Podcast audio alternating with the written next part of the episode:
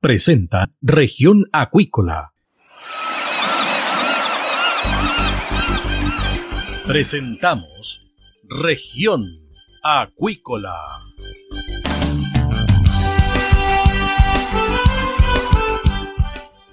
Escuche desde ahora todas las novedades de las principales actividades económicas de la región de los lagos y con las voces de sus protagonistas.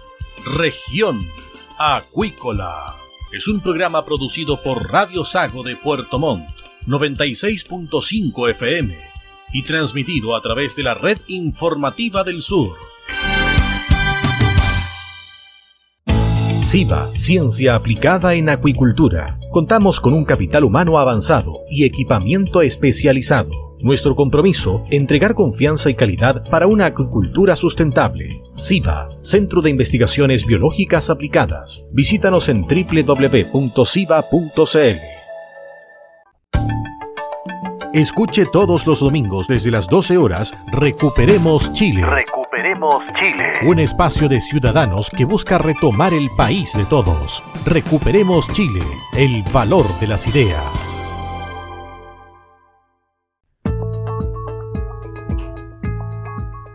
Estamos ya de regreso acá en Región Acuícola de Radio Sago y tenemos a nuestro siguiente invitado. Se trata del doctor del Centro INCAR, Diego Valenzuela, esto a raíz de una propuesta y la apuesta de INCAR por vacunas antimicrobiota. ¿De qué se trata esto, doctor? ¿Qué tal? Muy buenas tardes. Hola Cristian, eh, muy buenas tardes, gracias por el contacto. Bueno, te cuento que nosotros eh, en el INCAR, en el Centro de Investigación INCAR, una de nuestras eh, principales misiones es el desarrollo de estrategias y de investigación que permita desarrollar estrategias sustentables para la industria agrícola. Entonces, en ese, en ese marco, eh, la idea esta de la vacuna antimicrobiota eh, responde a eso, a tratar de desarrollar nuevas estrategias de control, en este caso de la caligidosis, que sean más sustentables. Dice lo siguiente este artículo. Una de las amenazas más importantes para el manejo de la caligidosis es la pérdida de sensibilidad de Caligus frente a los tratamientos farmacológicos que hoy se emplean para el control del parásito. En términos prácticos, para que la gente nos esté escuchando, ¿en qué consiste esto en particular, doctor? Mira, para eso tengo que explicar un poco el concepto de microbiota, ya que nosotros como, como persona o los organismos en general albergamos una gran cantidad de microorganismos, ¿ya? Ese conjunto de microorganismos es lo que se conoce como microbiota. ¿Y por qué es importante? Porque cumple roles fundamentales eh, en el desarrollo o en el bienestar de los organismos. Entonces, lo que nosotros estamos apuntando es a alterar la microbiota del piojo de mar, del Calibus, para así generar una nueva estrategia de control. ¿ya? Nosotros hemos desarrollado investigación en la que hemos investigado que hay ciertas bacterias de la microbiota del Calibus que podrían estar eh, teniendo un rol fundamental en el desarrollo del parásito. Entonces a esas bacterias nosotros estamos apuntando para eh, probar cómo se va alterando el parasitismo. Perfecto. Es decir, esta microbiota, la cual tienen todos los organismos vivos, tiene que estar en equilibrio y lo que hace el parásito en el fondo es alterar parte de ese equilibrio.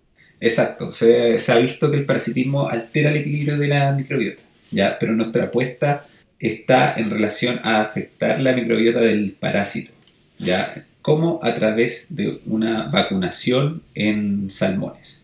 Nosotros a través de la vacunación de salmones le, está, le entregamos las herramientas para que una vez que el salmón esté siendo infectado por Calibus, genera una respuesta inmunológica ya no solamente contra el Calibus en sí, sino también con la cantidad de bacterias que vienen asociadas al Calibus. ¿ya? Perfecto. Y de esa manera eh, alterar la fijación de, de, de los parásitos. Para que la gente pueda darse una imagen, ¿cierto? A la hora que nos está escuchando, ¿cómo se puede ver en un pez, ¿cierto? En un salmón, cuando es afectado por este parásito, en términos visuales. No, eso se ve a simple vista. El, parásito se pega en la piel del salmón. Se puede pegar en peces nativos también. Pero se pega en la piel del salmón y en ese momento se alimenta del mucus y de la piel y le causa ciertas heridas superficiales al salmón.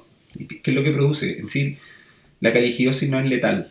Lo que hace es que inmunodeprime a los predadores, en este caso a los salmones, y eso los deja, los deja más sensibles a futuras infecciones bacterianas o de otro tipo. Respecto a este punto en particular, doctor, ¿cómo ha evolucionado la industria local en términos de ir encontrando soluciones para este tipo de problemas? Bueno, en ese sentido la industria constantemente está buscando nuevas estrategias de control, porque se sabe, eh, bueno, en la actualidad los tratamientos contra caligiosis son principalmente basados en, tratamientos farmacológicos. ¿Ya? pero se ha observado que ciertas poblaciones eh, de cáligus han generado resistencia y lo que se traduce en una pérdida de, de, eficacia de los tratamientos. Entonces, en ese sentido, la industria se ha movido a explorar nuevos fármacos por un lado, pero también nuevos tratamientos no farmacológicos, donde la vacunación eh, es una herramienta bastante promisoria para controlar la caligiosis. ¿Este parásito es más común de lo que se cree o no?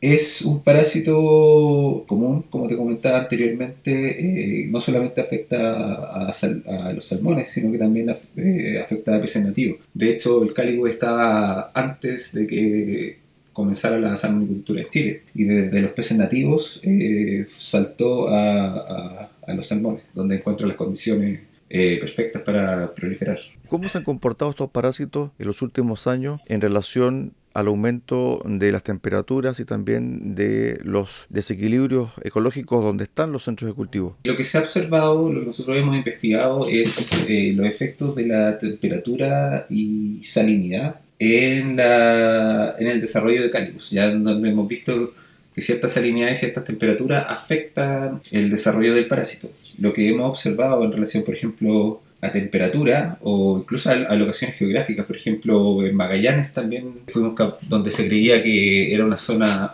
hasta hace un tiempo, era una zona libre de, de Calicus, ya nosotros ya pudimos eh, identificar Calicus propiamente tal. Esta vacuna o mejor dicho, los ensayos, difieren de un centro de cultivo que esté en un lugar determinado o que esté en una región determinada? Bueno, nosotros eh, en la actualidad estamos en las fases iniciales eh, de estos experimentos, condiciones de laboratorio hemos logrado ver que existe una disminución en la fijación de, de Calibus en peces vacunados con esta vacuna antimicrobiota pero es sumamente importante ahora comenzar a hacer eh, pruebas en campo, porque las condiciones del laboratorio muchas veces eh, no reflejan la realidad de lo que pasa en los centros de cultivo. Entonces, la siguiente etapa, como bien tú dices, tiene que ver con eh, ya llevar estas pruebas a, campo. ¿Esto ustedes lo han probado solamente con salmones del Atlántico o también con otro tipo de especie de salmón? No, solamente de momento con salmón atlántico que es una de las más afectadas por, por Cali. ¿Por qué? ¿Cuál es la diferencia de la microbiota del salmón del Atlántico con el cojo, por ejemplo? Esa es una súper buena pregunta que, que, se debe investigar porque no se tiene. Hay distintas eh, hipótesis que buscan explicar por qué la diferencia o por qué los salmones atlánticos se infestan más de Calibus que, por ejemplo, el salmón cojo. Eh, y como bien tú dices, perfectamente podría estar relacionado a algo a un tema de la microbiota propia del, salmón. Pero eso es algo que, que, todavía está en investigación y no se tiene no se tiene mucha claridad. Podría estar relacionado a la microbiota propia de la piel del, del Calibus, pero como te digo es algo que se debe investigar. Uno de los temas que complica también al mundo salmonero tiene que ver con el uso de antibióticos. Esta vacuna antimicrobiota podría convertirse en una alternativa promisoria para el desarrollo de estrategias no farmacológicas para control de la caligidosis. ¿Cuáles son los componentes que ustedes están utilizando en esta vacuna? Lo que nosotros eh, estamos usando es una proteína de membrana de una bacteria del cálix que compone su microbiota. Entonces, a diferencia de, por ejemplo, de los tratamientos de antibióticos que se usan para, para tratar enfermedades bacterianas, las vacunas en general son bastante seguras, eh, no, no representan una amenaza al ambiente, entonces como alternativas son mucho más sustentables. Respecto al punto de los usos y el uso de los antimicrobianos, se ha eh, mostrado de que ha ido reduciéndose en proporción con respecto a años anteriores. Esto tiene que ver también, doctor, con el mejoramiento de los procesos productivos y de engorda del salmón. Eh, sí, exactamente. O sea, todo esto responde a, como tú decías, a, una presión o una demanda de la sociedad que tiene que ver con la disminución del consumo de alimentos eh, que han sido producidos con antibióticos. Ya el hecho de que exista una reducción está relacionado a un mejoramiento en, las prácticas de, la producción de salmones. Cuando se habla de piojo, este piojo de mar, ¿este es el mismo piojo en Noruega, en Canadá, en otros países donde también hay salmonicultura o son diferentes? No, son, son especies diferentes, sin embargo comparten ciertos mecanismos de infestación, incluso tienen el, el ciclo de vida es no es similar, pero es, más o menos parecido, pero son, son especies distintas. Lo pregunto porque, en definitiva, si todo sale bien, esta vacuna, ¿cierto? Pudiese ser exportado, ¿no? Podría ser exportada siempre y cuando la microbiota del, piojo, por ejemplo, del hemisferio norte, eh, comparta algunas bacterias que, son las que nosotros hemos identificado. Si no, se puede, el proceso puede, puede hacerse eh, de nuevo, pero sería mucho más rápido que lo que no, nos tomó con cálicos. Doctor, cuando uno escucha a expertos como usted, uno dice, bueno, esto es lo que está haciendo la ciencia chilena. ¿Cuánto ha avanzado la ciencia chilena relacionada con el mundo de la acuicultura, específicamente con el mundo salmonero, en los últimos, no sé, cinco años, doctor? Ah, yo diría que ha avanzado eh, bastante rápido. Ya eh, centros como centros FONDAP eh, destinados a la acuicultura como el INCAR han ayudado a generar ciencia relevante en relación a problemáticas que enfrenta este, en, la actualidad, en la actualidad de la acuicultura. Uno de los hitos importantes que nosotros eh, logramos desarrollar fue que pudimos eh, secuenciar y publicar el genoma del piojo de mar. Y eso nos ha ayudado una enormidad a avanzar en, en investigación relacionada con el, con el parásito. Uno de los rubros más importantes es el salmonero, pero también hay otros rubros desde el punto de vista acuícola que también son importantes como el mundo de la mitilicultura. ¿Qué avances hay ahí, doctor? Bueno, eh, súper interesante tu pregunta porque así como nosotros pudimos secuenciar el genoma de Calibus, ya estamos en etapa final de publicar el genoma de Mitilus chinensis, ya entonces eso nosotros pensamos que va a ser también de mucha relevancia y de mucha ayuda para para resolver las problemáticas que enfrenta en, este, en, la actualidad la, la Claro, conversaba yo hace dos días atrás con los semilleros de choritos de Chiloé. Les fue muy mal, pérdidas por 1.200 millones de pesos, porque eh, no hubo desove, no, no hubo semilla, captación de semilla.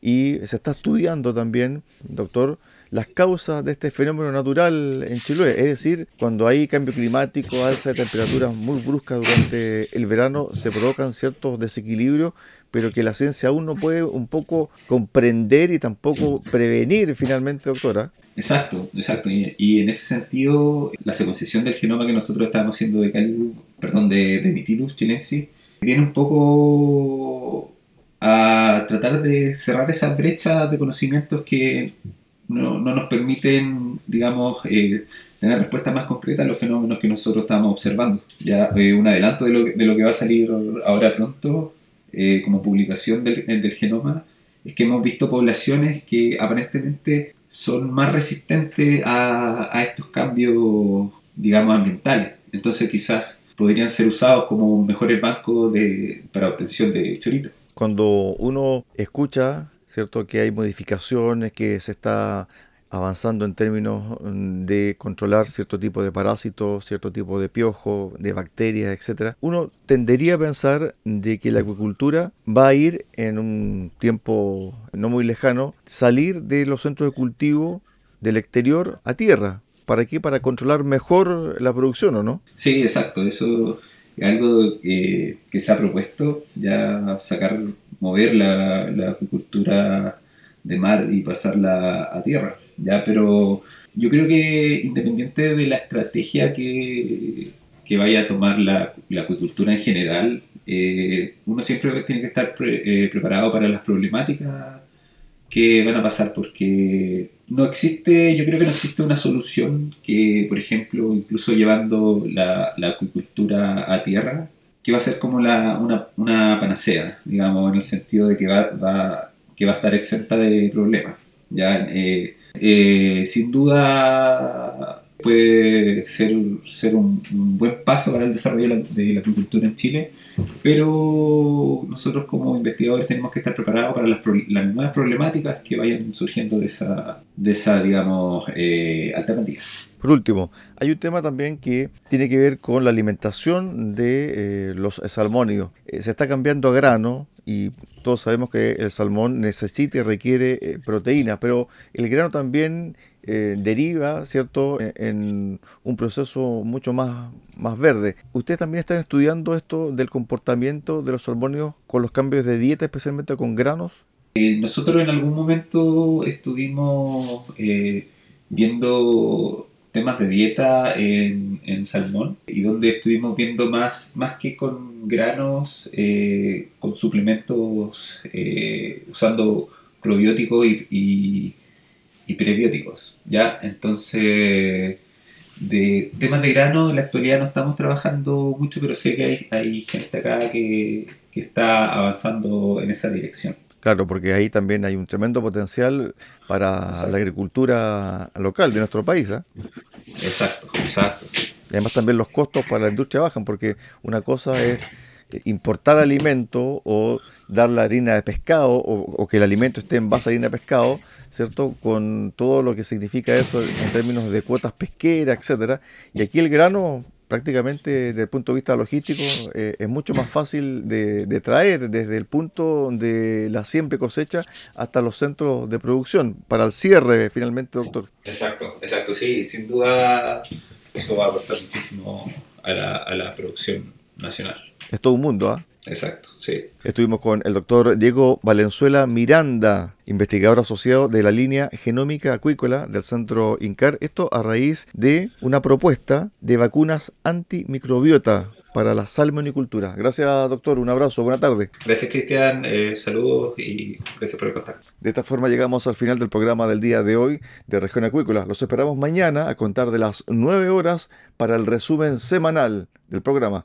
Que usted tenga una excelente tarde.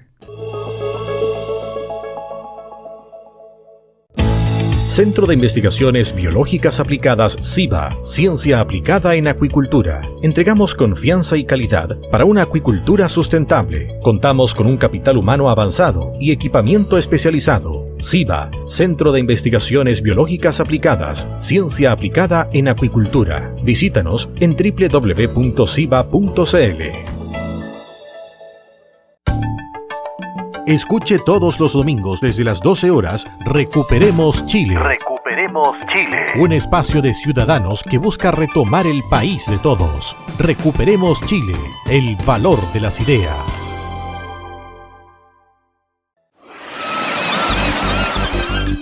Hemos presentado Región Acuícola. El acontecer de las actividades económicas que dan vida a la región de los lagos y las voces de sus protagonistas en el más completo resumen noticioso.